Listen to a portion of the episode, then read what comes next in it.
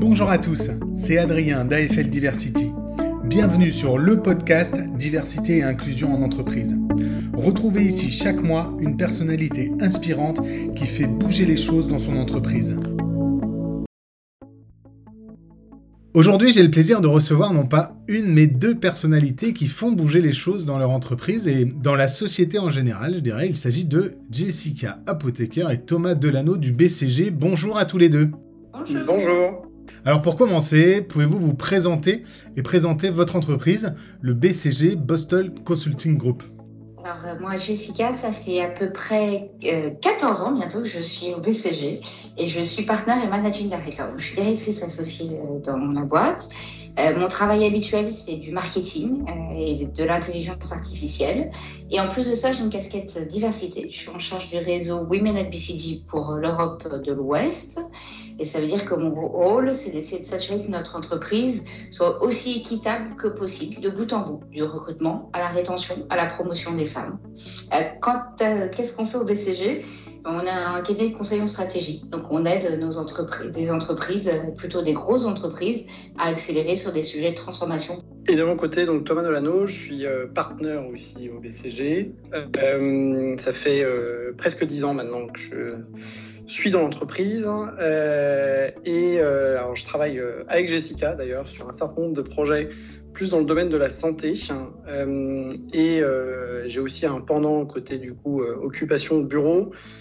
Qui est l'animation du réseau Pride BCG, aussi pour l'Europe, où là, l'objectif, c'est l'inclusion des personnes LGBT+, au sein du BCG, mais pas que, parce qu'on fait aussi un certain nombre d'actions à destination de l'extérieur, pour à la fois euh, attirer les, talents. Hein. Jessica vous a dit que euh, on donne des conseils, donc le seul capital qu'on a, c'est vraiment le capital humain et, pouvoir en fait euh, recruter les meilleurs, bah, c'est ça qui nous intéresse.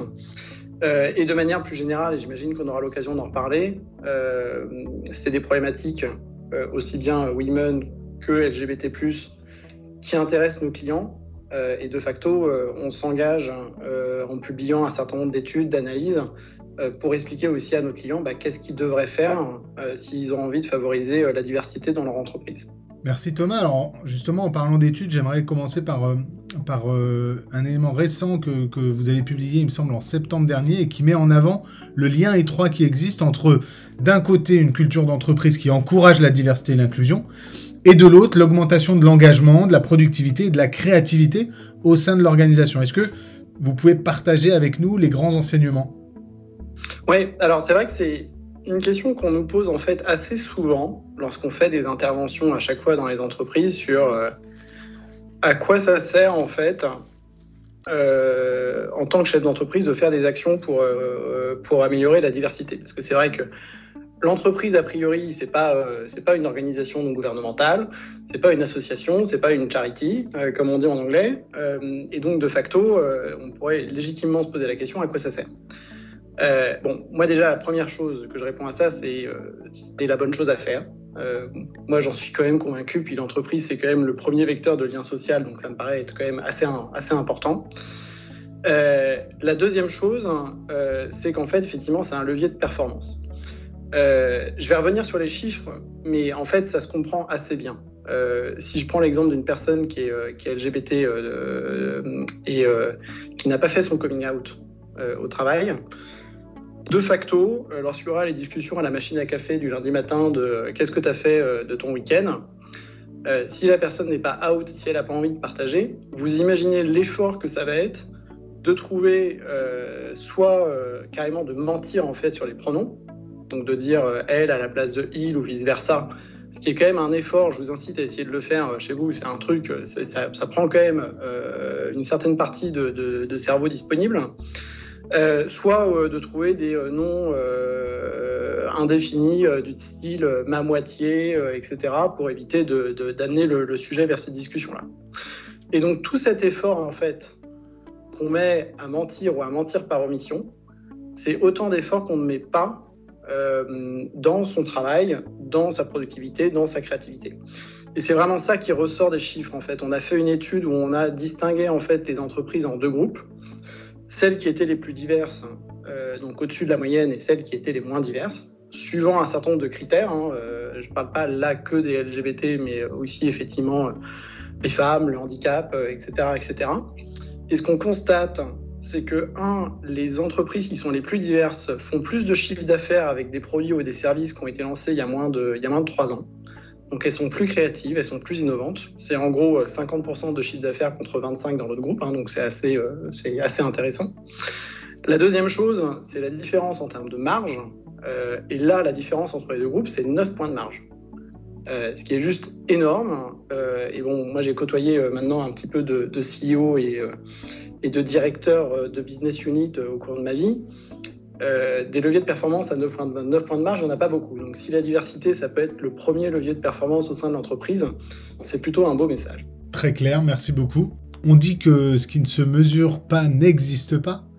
Qu'est-ce que vous, vous mettez en place, le BCG, euh, chez vos clients ou en interne pour euh, justement aider à mesurer la diversité et l'inclusion dans l'entreprise et, plus largement à quoi cela sert de mesurer? Ouais, je, je, c'est mon sujet préféré.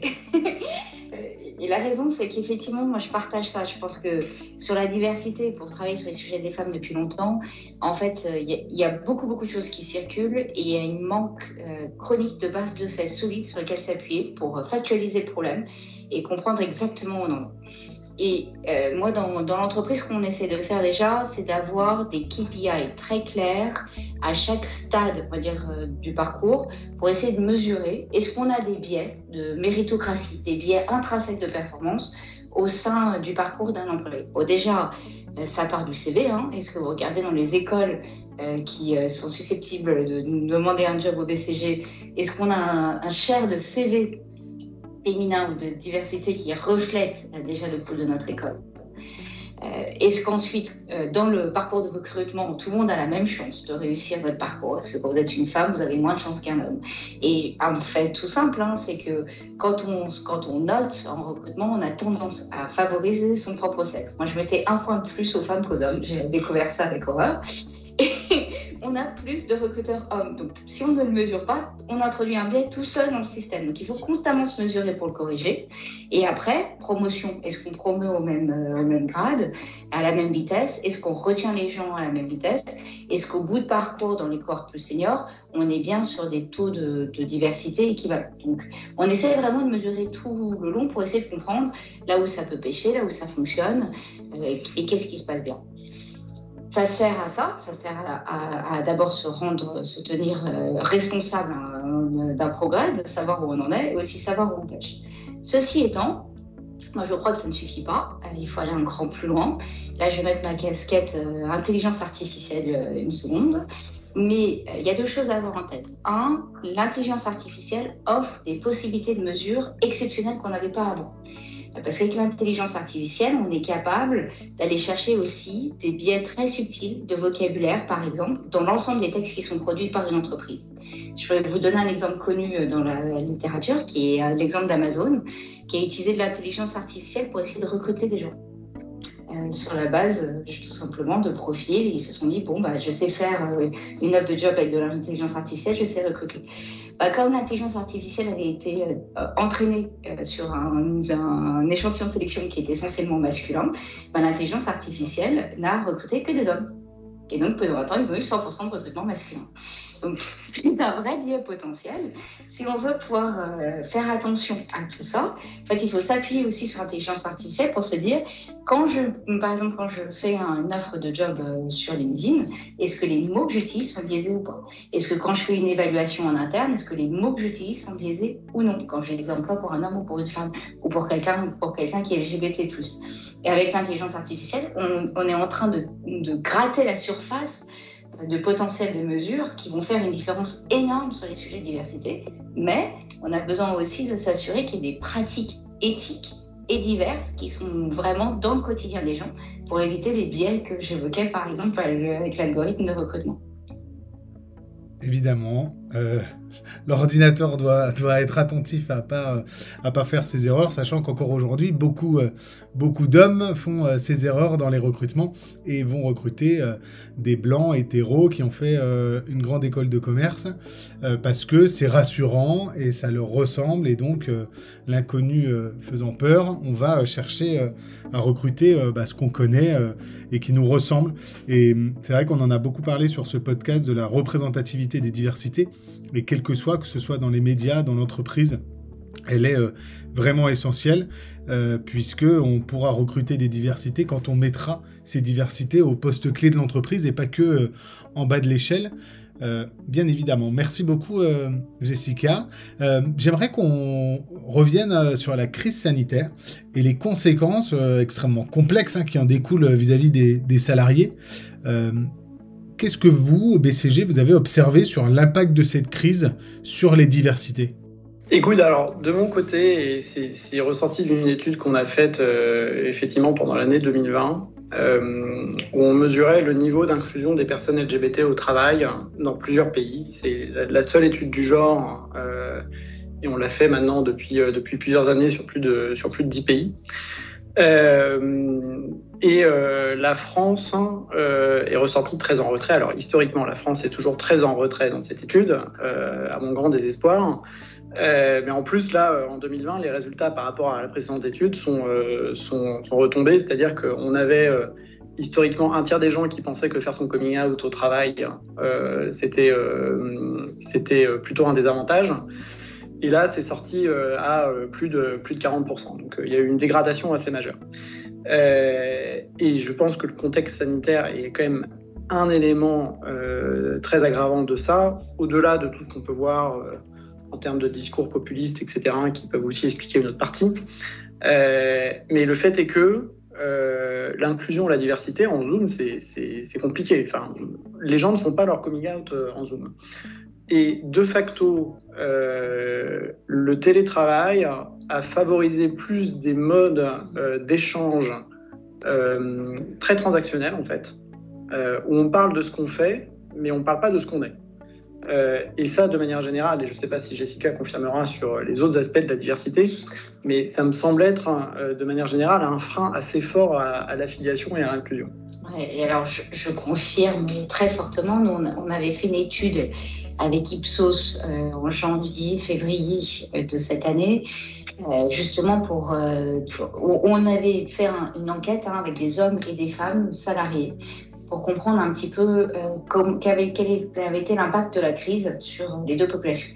Et on voyait effectivement une situation qui était terrible pour les deux groupes, mais terriblement dégradée pour les femmes à la fois en termes d'anxiété, de risque de burn-out, de projection de retour à l'entreprise ou de retour normal.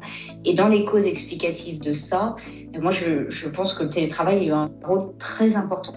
Euh, parce que quand on demande aux femmes, par exemple, euh, est-ce qu'elles sont, est-ce qu'elles ont où euh, s'isoler pour travailler, elles vont dire beaucoup moins que les hommes, oui. il y a 50% d'écart, parce que quand il y a un bureau à la maison, c'est plutôt l'homme qui le prend. Ça veut dire aussi que du coup, elles sont beaucoup plus interrompues euh, en télétravail euh, que les hommes. Elles sont 30% de plus, c'est-à-dire qu'elles sont interrompues. Donc, ça a un impact sur la performance. Et ça a un impact aussi sur euh, juste sa capacité à prendre sa place en réunion et à complètement performer. Et la résultante de ça, c'est qu'on a un vrai risque de décrochage professionnel d'une partie des femmes.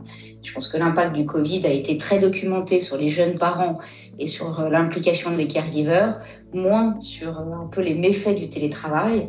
Moi, j'appelle beaucoup les entreprises, quand elles réfléchissent à leur nouvelle façon de travailler post-Covid, à intégrer les aspects de diversité dans la réflexion autour du télétravail.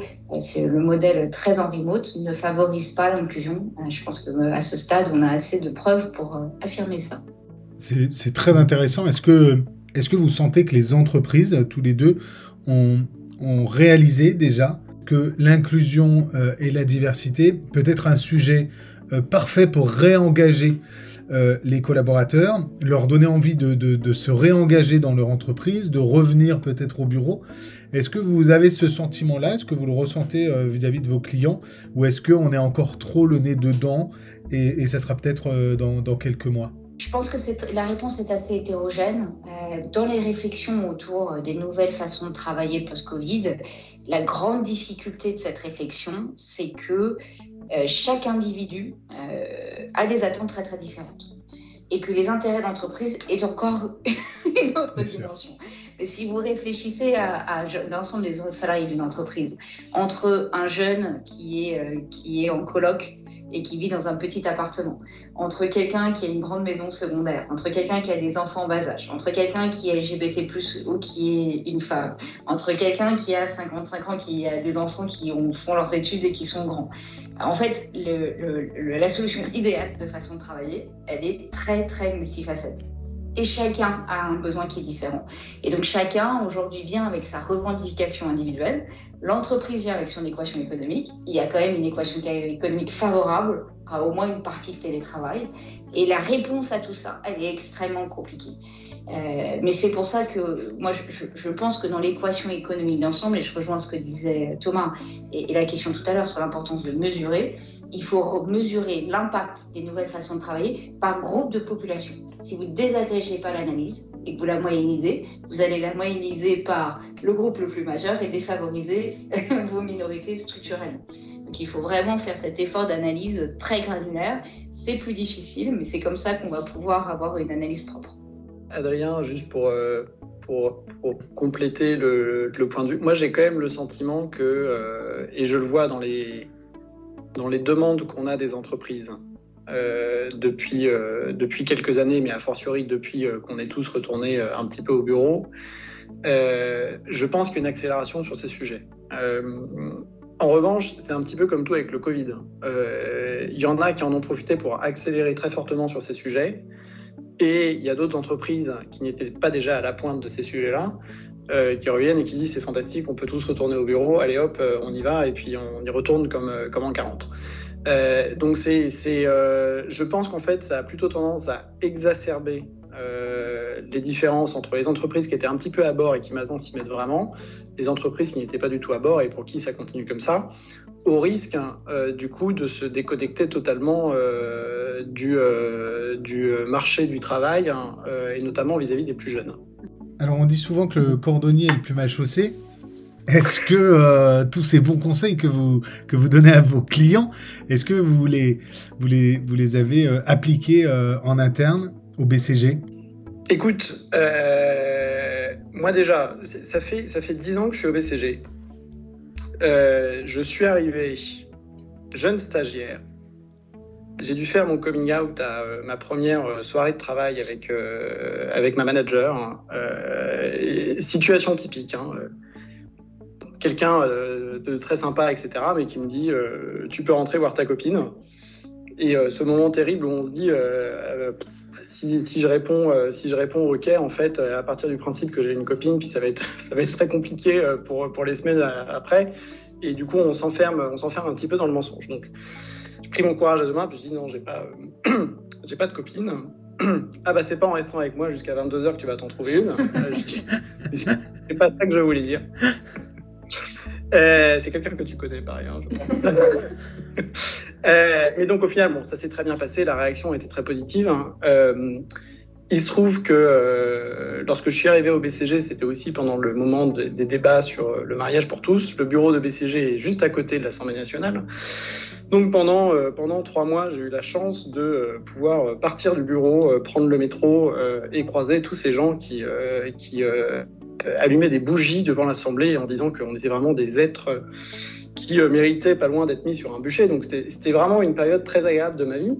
Euh, et, est de constater que honnêtement, en 10 ans, le BCG a incroyablement changé là-dessus. moi, j'ai confondé les réseaux Pride à Paris. On était deux. Aujourd'hui, on est plus d'une trentaine. Ça couvre toutes les seniorités. C'est un groupe, et ça j'en suis particulièrement fier, qui est euh, plutôt divers, parce que la diversité au sein du monde LGBT, c'est aussi tout un sujet.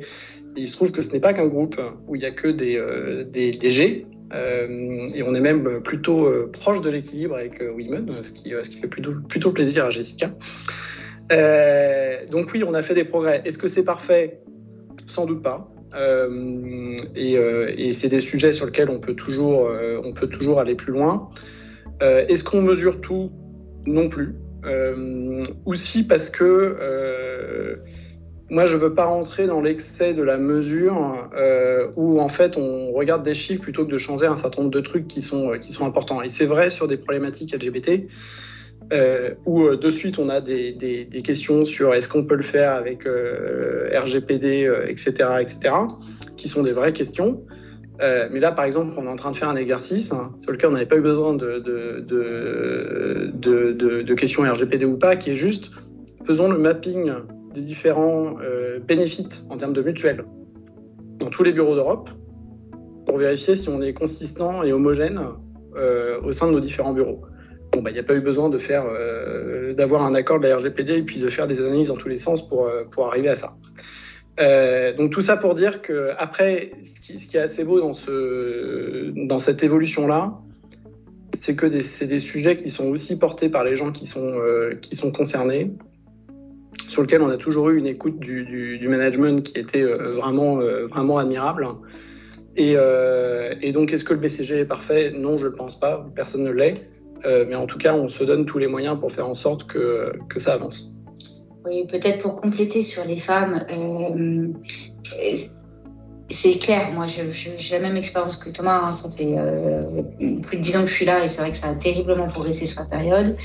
On est aussi sur un volume de femmes maintenant qui est beaucoup plus significatif et qui permet d'accélérer les changements. Hein. Aujourd'hui, à l'entrée euh, sur, euh, sur les jeunes recrues, on est au-dessus de 40% euh, de recrutement de femmes. Donc la pyramide s'équilibre progressivement. après, sur les sujets de femmes, je pense qu'il y a deux difficultés. Il y a une difficulté qui est euh, l'effet stock hein, des cohortes plus seniors, c'est-à-dire que vous restez en poste managing director and partner beaucoup plus longtemps. Et là, euh, comme historiquement c'était plus euh, beaucoup plus pondéré homme, et ben avant que ça se rattrape, ça va mettre du temps. Et ça veut dire aussi que le leadership de la boîte va mettre du temps à s'équilibrer pleinement. Et ça, ça a quand même un, vrai impact. aussi en représentation hein, pour les jeunes femmes, de se dire vraiment j'ai des rôles modèles, je me projette. Et ça, c'est quelque chose, euh, pendant encore 5 à 10 ans, euh, ça ne sera pas équilibré. On va devoir vivre avec euh, cette période de transition. Et un deuxième point sur les femmes, c'est qu'il y a beaucoup de choses, à mon sens, qui freinent une carrière d'une femme qui ne sont pas à la main de l'entreprise. je vous donne quelques exemples. La, pression sociétale ou la pression familiale que vous pouvez avoir d'arrêter de travailler quand vous avez un enfant. le temps la, disproportion de temps que vous prenez les charges domestiques à la maison, qui est documentée hein, en France. Euh, par, euh, par beaucoup d'instituts statistiques. Bon, bah, si une femme euh, fait ça, et celle qui est primary caregiver à la maison surtout, et eh ben c'est quelque chose qui va faire qu'à un moment, peut-être, elle va décrocher parce qu'elle n'en peut plus, parce qu'elle n'arrive plus à faire tout ça. Et ça, l'entreprise peut essayer d'aider. Payer des places en crèche, donner des congés paternité, mais elle ne peut pas se substituer à ce qui se passe dans le domicile chacune. C'est aussi pour ça que moi je me suis mise à, beaucoup publier en externe. Je, pense que pour réussir en interne, on a besoin que toute la société évolue, euh, pas que le BCG. Et ça, malheureusement, on progresse, mais est-ce qu'on progresse assez vite euh, Je n'en suis pas sûre. Pour terminer, c'est un petit rituel sur ce podcast. Euh, est-ce que vous pouvez partager euh, chacun un conseil aux, auditeurs, aux entreprises qui nous écoutent, qui ont envie de faire bouger les choses sur le sujet de la diversité et l'inclusion, mais qui ne savent pas forcément par où commencer. Jessica, un conseil? Oui, alors moi, je, je, crois que la première chose que quelqu'un peut faire, et, ça va être plus micro que macro, c'est s'exposer à ce que vivent des jeunes femmes. Donc, si vous êtes dirigeant d'entreprise, vous êtes euh, les, seniors exécutifs dans votre entreprise, bah, prenez 5 ou 10 jeunes femmes dans votre entreprise et asseyez-vous avec elles et écoutez-les pendant 30 minutes sur ce qu'elles vivent, qu'est-ce qui pourrait les aider, euh, comment vous, à titre individuel, vous pourriez les aider. Euh, et rien qu'avec ça, ça va vous nourrir et ça va envoyer un signal très fort. Parce qu'en fait, c'est une question de changement de comportement individuel. Et pour ça, on a besoin que chacun prenne conscience des biens qu'a son propre comportement. Donc, exposez-vous, prenez ce risque. Très pragmatique, merci. moi, je serais aussi très pragmatique. Euh, si vous n'êtes euh, pas en situation de, de, de management, je pense qu'il y a malgré tout un truc tout simple à faire qui est juste euh, d'aller voir vos collègues puis euh, de leur dire que vous venez d'écouter ce podcast. parce que vous savez pas, il y a peut-être quelqu'un qui est dans le placard dans votre équipe. Il y a peut-être quelqu'un qui a ses enfants qui sont concernés par le sujet ou qui a d'autres problématiques de, diversité. donc, rien que le fait de, mentionner que vous êtes ouvert sur la question, ça, peut, ça peut vraiment soulager quelqu'un. Euh, si maintenant vous êtes un manager ou euh, mieux même un, dirigeant d'entreprise, euh, la responsabilité elle est chez vous. Mm. c'est des changements qui ne se passeront pas tant que vous n'aurez pas donné une impulsion et créé, et créé une atmosphère positive. Ça ne veut pas dire que aujourd'hui, si vous n'en avez pas parlé, qu'il y a des discriminations dans l'entreprise, mais en fait c'est pas ça qui compte. Ce qui compte c'est quelle est la perception des gens qui travaillent avec vous? Euh, et euh, le fait est que euh, tant que le leadership ne prend pas la parole sur ce sujet, eh ben, c'est tout simplement des sujets qui n'existent pas et sur lesquels les gens ne sont tout simplement pas à l'aise pour, s'exprimer. Donc votre responsabilité en fait est, très importante et cruciale pour amorcer le changement. Écouter, parler et puis surtout adresser le sujet au plus haut niveau de l'entreprise. C'est effectivement très important. J'entends euh, plusieurs fois par semaine, non, non, nous, on n'a pas de sujet avec les LGBT, il n'y a, a, pas de sujet, il n'y a pas de problème. Et je pense qu'on peut tous se dire qu'à partir du moment où on dit cette phrase, où on prononce cette phrase, c'est déjà qu'il y a un problème, euh, que de penser qu'il n'y en a pas. Donc, merci, merci beaucoup, merci Jessica, merci Thomas. Merci Adrien. Merci d'avoir écouté ce podcast. J'espère qu'il vous donnera quelques clés pour agir vous-même au sein de votre entreprise afin de la rendre plus inclusive. N'oubliez pas, la diversité est une force.